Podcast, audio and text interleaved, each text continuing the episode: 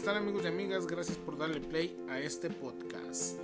Una vez más los saludos a su amigo y servidor Daniel Santos Pérez y pues seguimos con el episodio número 15 con el segundo fragmento. Como sabrán el episodio se llama Tipos más comunes de gente difícil. Y vamos a tocar los dos últimos fragmentos de, esta, de este episodio que son posesivos materiales y posesivos de ideas. Espero se queden hasta el final y comenzamos.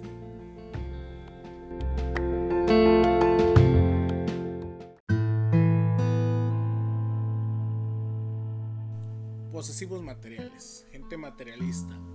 Creo que todos tenemos en la familia gente materialista, ¿no? Interesada. Ya sean primos, parientes, sobrinos, X. Pero bueno.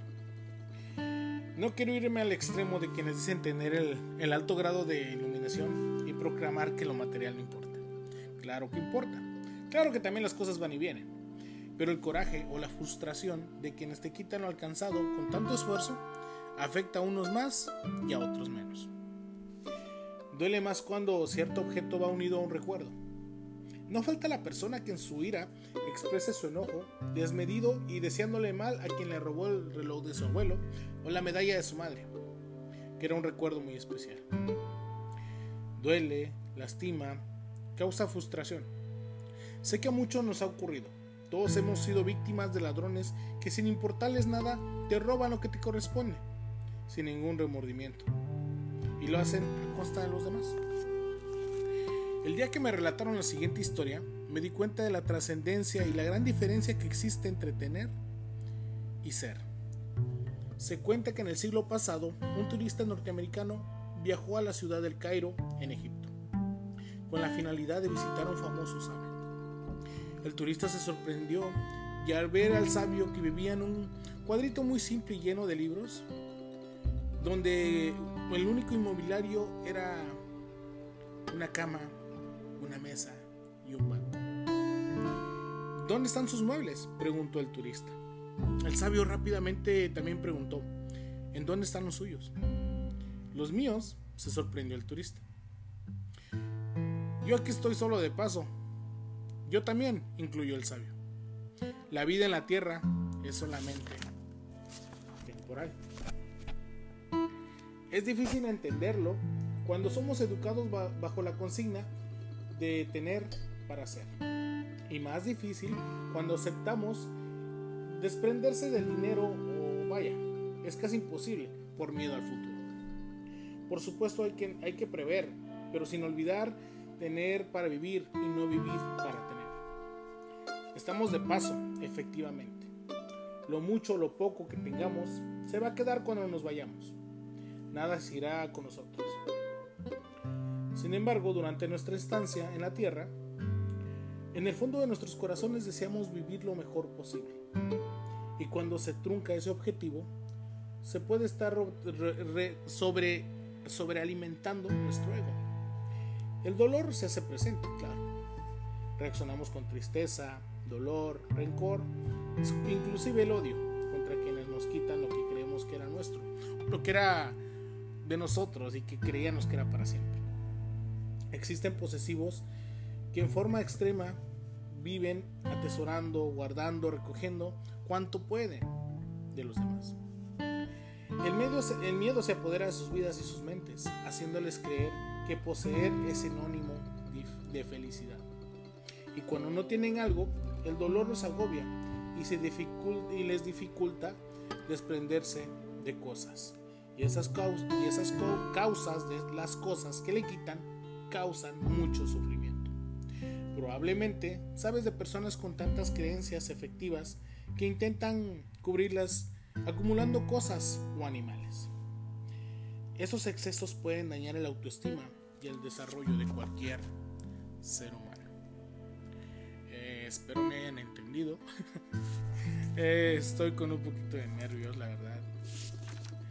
Eh, pero bueno, eso fue posesivos materiales.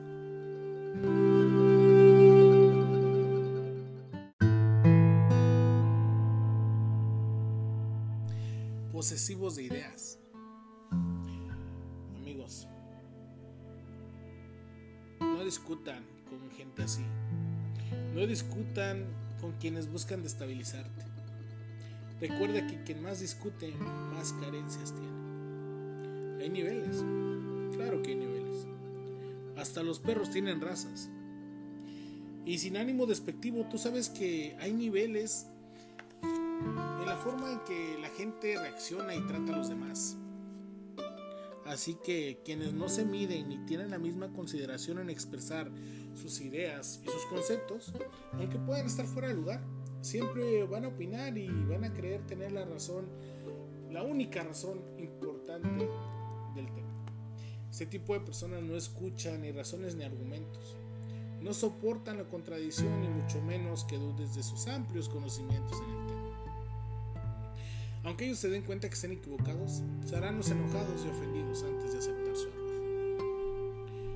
¿Conoces a alguien así? En otro episodio más adelante hablaré de un tipo de gente difícil, que se creen perfectos. Sí. Pero bueno, en ese apartado ampliaré algunas recomendaciones, que ahorita haré Hay algunas estrategias que pueden contribuir a sobrellevar a esta gente posesiva de ideas dependiendo la importancia que tengan para ti. Si esa persona está de paso en tu vida, no le dediques más tiempo ni energía. Ante esa persona piensa que no la conoces, no sabes ni te interesa su historia. No tienes ningún vínculo familiar, profesional ni afectivo y, que no te interese tenerlo.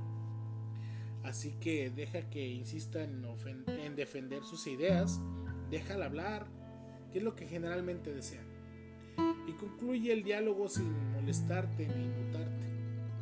Dile que respeta su forma de pensar, pero que tú opinas diferente. Punto final. Otra cosa mariposa, vaya. Con esto, no pretendo convencer a nadie que no tiene importancia en mi vida, ni tampoco podrán cambiar mi forma de ser. Si el posesivo de ideas es alguien importante en tu vida y deseas seguir siendo tú parte de la suya, ya sea por el vínculo que los une, sea profesional, familiar, social. Entonces te recomiendo adoptar un tono diferente. Claro que puedes aplicar la estrategia anterior y sí funciona, pero recuerda que lidiar con alguien así puede ser desgastante, ya que las diferencias pueden presentarse en el futuro y esta estrategia puede interpretarse como indiferencia o creer que le sigues la corriente y que no vale para contribuir a la armonía, puedes aplicar las técnicas que a continuación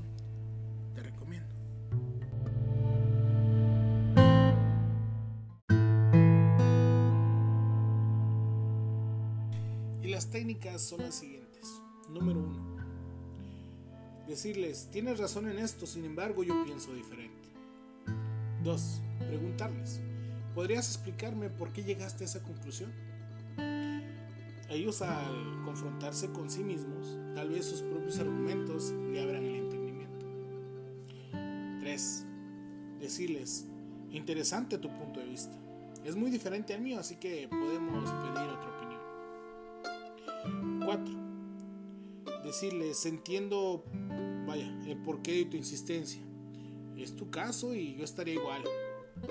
Pero sin embargo, creo que es bueno analizar las diferentes y las, vaya, las diferentes cosas y las diferencias para llegar a un acuerdo. Sea cual sea el tema. 5. ¿eh? Decirles, creo que no es momento de llegar a una conclusión, porque insistes en tu argumento y yo en el mío. Y las cosas pueden que estén tensas, así que mejor es decir, ¿qué te parece si lo pienso, lo piensas y lo hablamos mañana? Claro que en cualquier situación siempre existirán diversas interpretaciones. Ponerme los zapatos de alguien que obstinadamente defiende su punto de vista ayuda a comprender sin necesidad de justificar. Pero recuerda, en toda discusión hay tres opiniones y tres opciones. Tu verdad, mi verdad y la verdad. El objetivo es llegar a la verdad. Seamos sinceros, todos nos hemos visto tercos y argumentando en los hechos en que vaya, que sucede en los temas que tratamos día con día. y nos duele que el nuestro sea desechado, nuestras opiniones.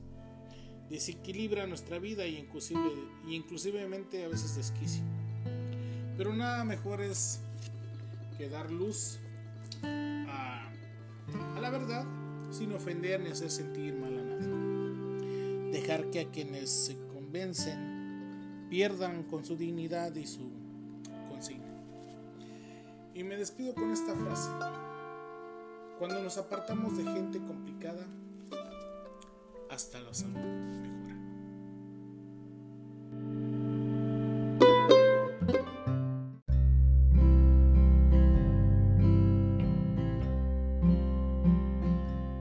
Bueno amigos, gracias por quedarse hasta el final. Gracias a los amigos de México, de Estados Unidos, de Irlanda, de Australia y creo que es Irak. Los países que sé que hay público que me escuchan. En verdad, muchísimas gracias. Eh, podcasts. Eh, síganme en mis redes sociales, en Instagram como ese bajo P Daniel, en Facebook como Daniel Santos Pérez o Oaxaco Blogs, donde pues es una página de publicaciones random, memes y todo eso. También mi página de Facebook es Sierra Sur Miahuatlán, Oaxaca, México, donde les muestro pues fotos y cosas de, de mi región, Y pues a mis canales de YouTube también suscríbanse, Oaxaca Blogs y Sierra Sur Miahuatlán, Oaxaca. Y antes que nada y antes de despedirme una disculpa por los nervios, aún no se me va eso de los nervios, pero bueno, estamos trabajando en eso y, y voy a seguir con esto que en verdad me apasiona. Tratar de compartir un poquito de sabiduría y cosas que me están sirviendo en mi día a día y puedo compartirlo con ustedes. Eh, los quiero mucho, que estén bien, cuídense y no se enfermen. Bendiciones para todos.